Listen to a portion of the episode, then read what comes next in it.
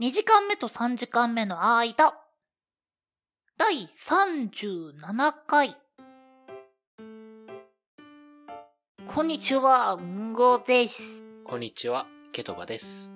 このポッドキャストでは2時間目と3時間目の間と題して、あの、ちょっとだけ長い休み時間を大人になってしまった2人が取り戻そうとする休み時間型ラジオです。はい、第37回ですね。ですね。あれ、間違えてる、はい、37回ですよ。うーん、よかったよ かった。反応なかったから間違えてんのかと思っいやー、37回ですよ。た、今。はい、なん37だ、回いや、あのね、すごい、あれナンバリングさ、えーっと、えーっと、って思いながらオープニングやってた。わかんなくなってくるよね。もいや、もうっていうよりは、えーっと、35は踏んだ、36は、えーっと、あれ何回だっけっていう風に、遠く内容は覚えてても、ナンバリングを割と忘れる。う、あー、確かに。それはあるかも。だから前回何の話したは割と覚えてるけど、あれなんだっけ今回ナンバリング忘れたは結構ある。うん。あるあるですね。いや、まあ、ゴールデンウィーク、今日の収録日が5月5日子供の日なんですけど、そう、子供の日。はい。まあ、これが公開されるのが、まあ、ゴールデンウィークが終わったぐらいですかね。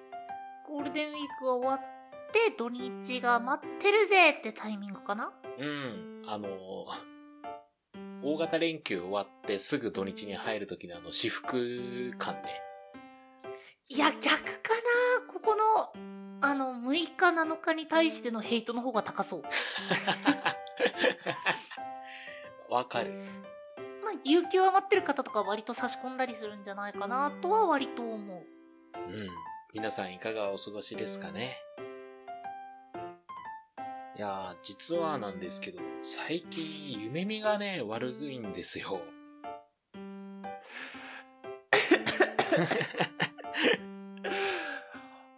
ああ、そうなんだはい。ということでですね、皆さんたちははい、割と露骨には入ったけど、今日のトークテーマが夢ということでですね。 夢ですね。うん。夢見がね、ほんと最近悪くってよ。それは本当なんですよ。うん。うん、なんか嫌な夢ばっかり見るんですよね。おー、じゃあ割と起きた時に汗びっしょりみたいな。びっしょりびっしょり。うわ、うわ、つら。びっしょりか、あの、うち猫さんがいるんですけど、うん。あの、朝のね、5時ぐらいに猫さんが、その、僕の部屋に入ってきて、その、外の景色見るためにカーテンを開けるんですよ。うん。で、そのカーテンを開ける位置、プラス朝日の直下光ってか、その入射角がちょうど僕の顔に当たるので、うん ううん。ん。あの、幼馴染に起こされる感覚ってこんな感じなんだろうなっていう風な目覚めをしますね。 な、なんだろうね。でも確か、あの、目覚ましかけるより、あの、日光を浴びた方が、目は覚めるっていうし、目覚めはいいって聞きますけどね。うん。まあ、その時はまだ、夢、悪夢見た後よりはいいですけどね。うなんだったらご褒美ですからね。朝から猫さん見れるんで。ん。うん、じゃあよかったじゃん。うん。ただ夢がね、本当に。まあ夢のコントロールはまあまだ難しかったよね確か一応なんか明晰夢みたいなのができる人はいるらしいですけどね。そう夢って割とまだ解明されてない部分が大きい分野でうん。だから割とまあじゃあ悪い夢見るからこれすればいいみたいな解決法自体は確かまあその迷信だったりこうすればいいらしいくらいの情報しかないんじゃなかったかな確かうん。なんか夢の迷信っていうと、僕が小学校ぐらいの時ですかね。なんか好きな人の名前を紙に書いて枕の下に忍ばすとみたいなのってなかったですかありましたありましたあったよね。あれ何だったんだろう。写真を入れるとかうん。そういった感じで言われてたかな僕のところではおー、しただそれって割と間違ってないんですよあれですよね。寝る前に意識的にそれを頭の中に寝てるからってことですかね。そうあのー夢って結局脳の情報整理だって言われててうん。寝る直前までその人のことそのもののことを考えるっていうのはあの夢に出てきやすくなるはいはいはい。っていうことなんであながち間違ってはないってことじゃないかなとは思ってるおー。だからそのなんだろう夢見が悪いなっていう時はねあの枕の下にポケモンを入れて寝るといいんだよえ、やったことありますっていうか、その、好きな人の写真を枕の下に入れるっていう、写真を手に入れるハードルも高いけどね。あの好きな人の云々はともかくとしてうんあ。のこういった夢が見たいっていうので枕の下に入れてたことはありましたおー何入れてたんですかなんだったかな小学校の頃だったかなだだだったからいまいち覚えてないんだけどそれこそポケモンとかロックマンとかなんかその辺のコロコロコミック的なものを枕の下に入れてた気はするああ。いやかといってその夢を見れたかどうかは覚えてないうん。なんか今まで印象的だった夢とかってあるあるあるあるあるあるめちゃくちゃちょっとねなんだろう口で説明はしにくいんだけどうん。ばあちゃんちの畑でほうほう。あ畑に僕がいるんですけどはいはいはい。なんか、えー僕とその他4人でなぜか戦隊やってて戦隊、あれなんかなんとかレンジャーみたいな。なんちゃらレンジャーみたいな戦隊になっててはいはい、で、えっと畑になんかこう路上に油をぶちまけちゃった時とかにあのなんかすごい虹虹っていうかあの色合いがなんかぬめーってする感じの分かりますああ、わかりますわかります。ガソリンとかあの油とかをちょっとやっちゃった時にアスファルトとかにすごい色がめちゃめめきょめきょってなるあれうん。わかるわかる。あの色の、えっと家くらい大きなスライムが目の前に現れててで5人で戦うんだけど僕だけ飲み込まれちゃうっていう夢をあの幼稚園くらいから高校生くらいまででトータル20回は見てるっていう夢があるんですよもう、繰り返し繰り返し見てるんだね、それを。あれは多分予知夢だね。 あ、ただね、高校生くらいまでで、それ以降は見てないよ。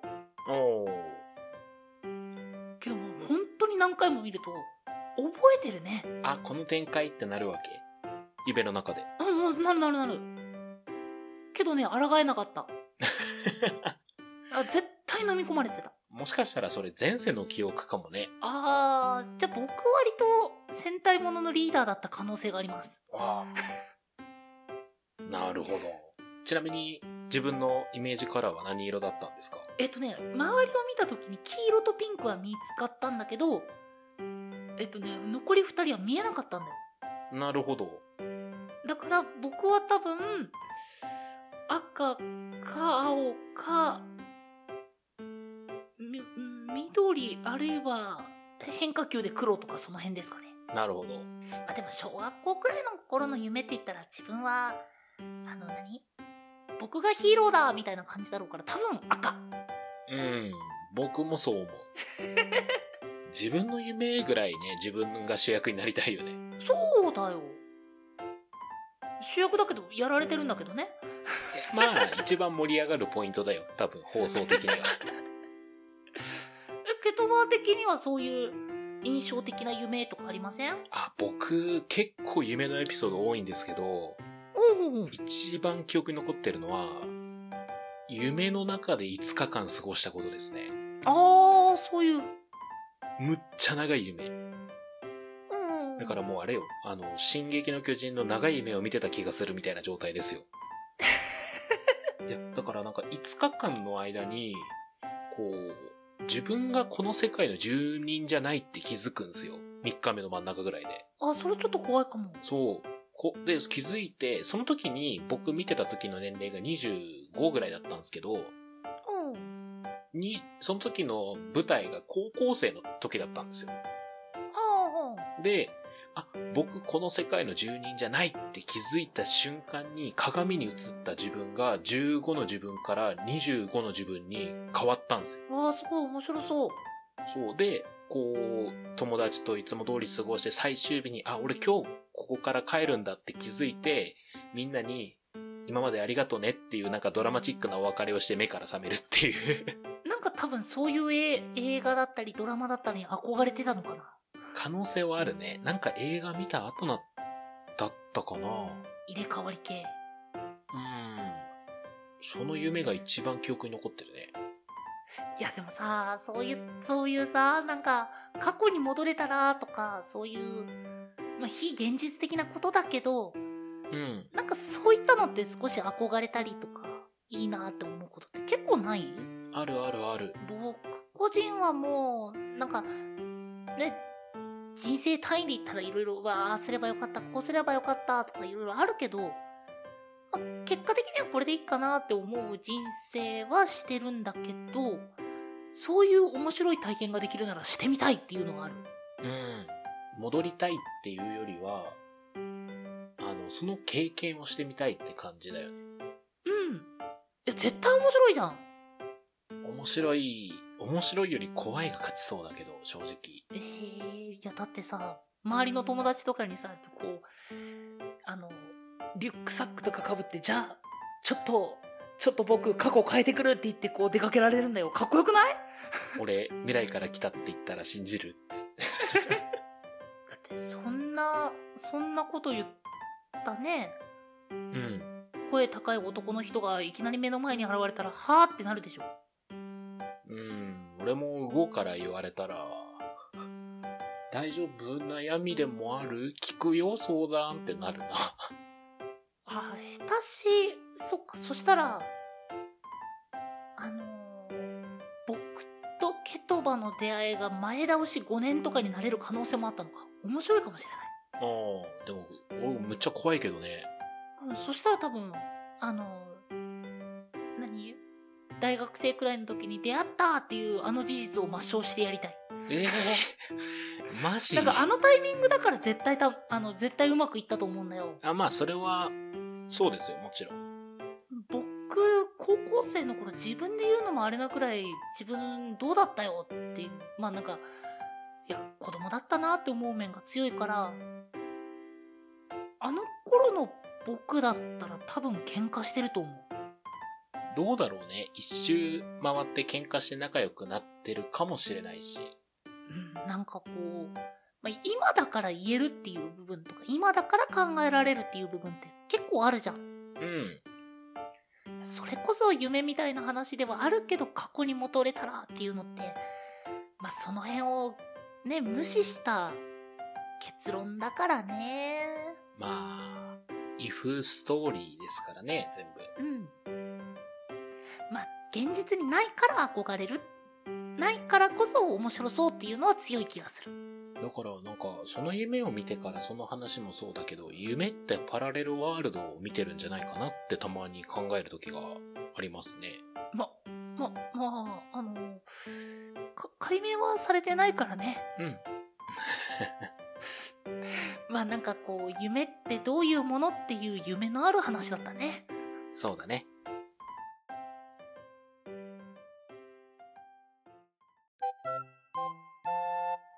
ケトバの自由ちょいい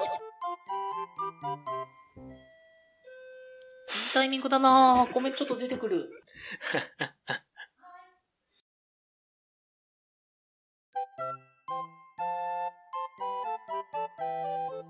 ケトバの自由 帳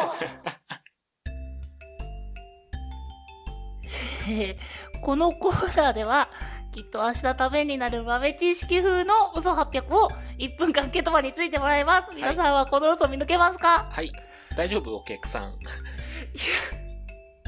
い、や、あの、アマゾンなんですけどね。はいはいはいはい。タイミング良すぴったぎりちょっだったね。とあれはダメでしょ。もう狙ったかのようなタイミングだったね。ああ、やられたなはいはい、じゃあ行きましょう行きましょはい、じゃあ早速今回いきます。ケトバ、ケトバ、う。はいはい。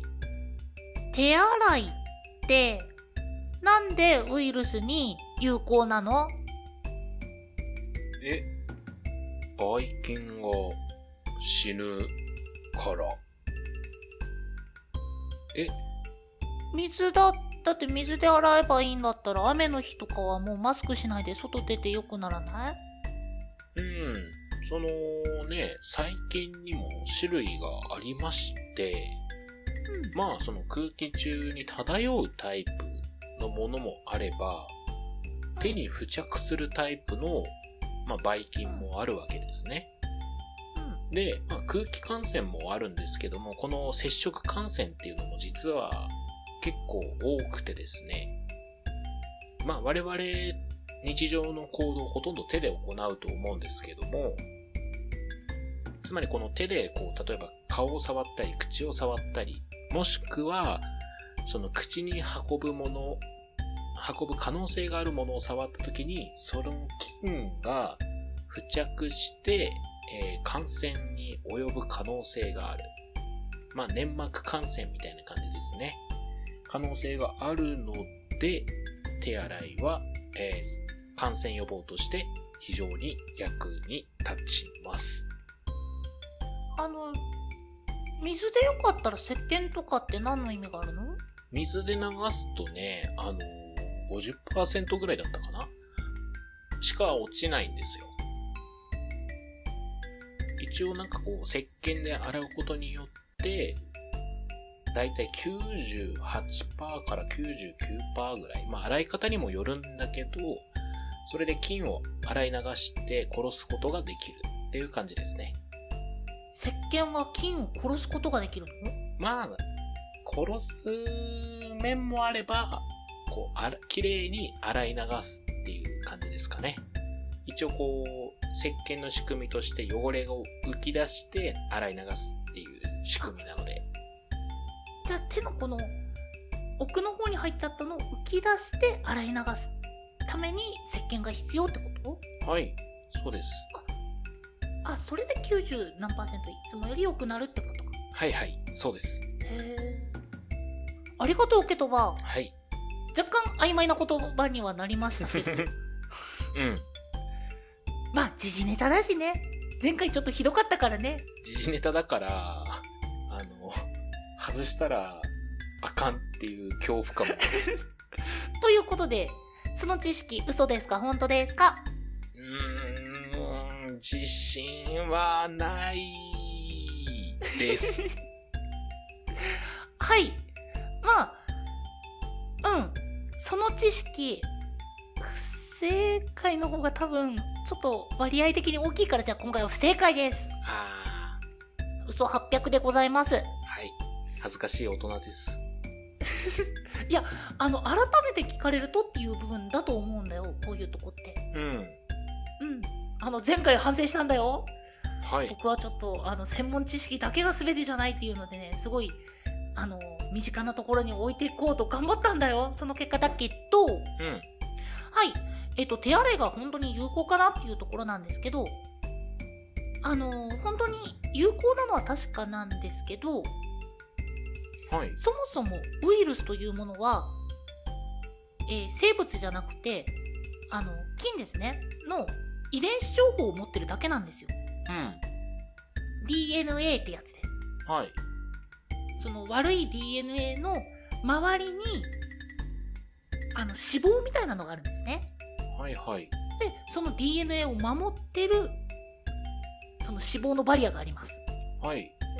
これのせいであのなかなかそのウイルスをこ倒せないだからウイルスがすごい空空気中に漂って感染してしまうっていうのがウイルスの感染なんですよはい。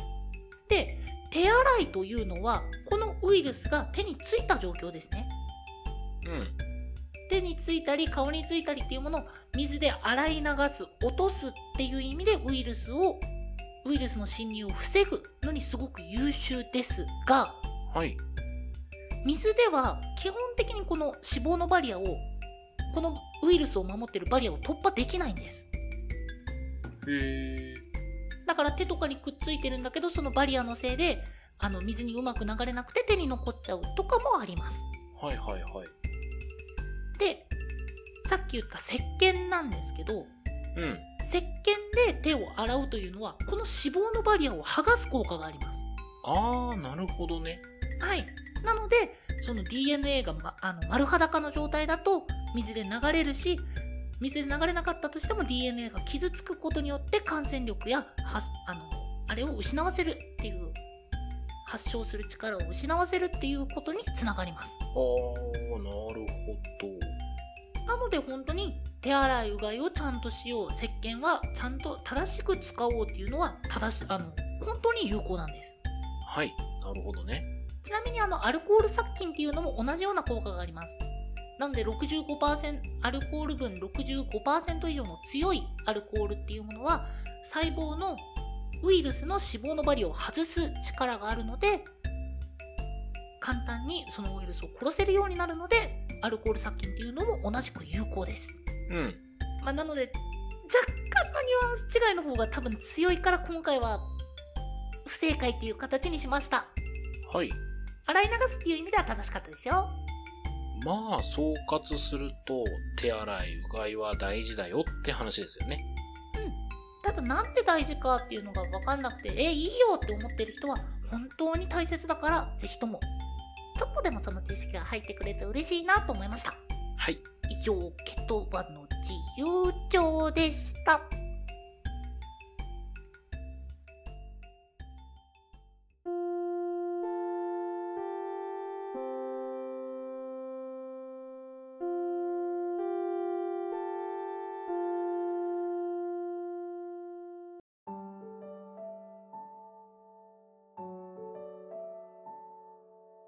はい。2時間目と3時間目の間、第37回。今回はですね、睡眠中に見る夢についてのお話でした。何か風の噂で、枕元にいい香りを置いとくといい夢が見れると思ってるのを思い出したので、今日試してみようと思ってます。やっぱり体がリラックス状態にあるかどうかっていうことなのかな。なんか、布団が合ってない、枕が合ってないとかでもこう、なんか夢見変わりそう。ということでですね、えー、お便りはですね、23radio.podcast.gmail.com まで、その他ツイッターやノートなどは概要欄をご確認ください。その他にもこのポッドキャストの感想や、えー話してもらいたいトークテーマなど、えー細かいところでもございましたら、メールアドレスか、えーハッシュタグ23ラジオをつけて、えーツイートの方よろしくお願いいたします。はいちゃん。とチェックしますよ。はい。お相手は、ケトバと、んーごでした